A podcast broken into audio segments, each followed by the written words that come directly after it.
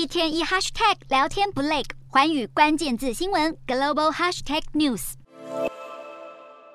日元狂贬推升通膨，物价和能源价格涨不停。日本民众外出采买，精打细算，也担心电费、瓦斯费不断增加。稳定飙升的电费价格是日本政府的当务之急。首相岸田文雄表示，将采取空前大胆的措施加以应对。所谓空前对策究竟是什么？岸田没有做出详细解释。日本政府过去曾向燃料批发商支付补贴金，来维持较低的汽油和煤油价格。但现在岸田政府正在提出新的想法，像是直接发放现金，或是补贴公营事业来遏制电价上涨，也考虑对家用瓦斯和工业用天然气进行补贴。而面对下滑的支持率，岸田政府也正在考虑祭出预算至少一千亿美元的经济刺激计划。日本九月消费者物价以二零一四年以来最快的速度上涨，显示日元跌至二十四年新低，对家庭带来的负担是越来越沉重。尽管如此，在极端鹰派的联准会和极端鸽派的日本央行下，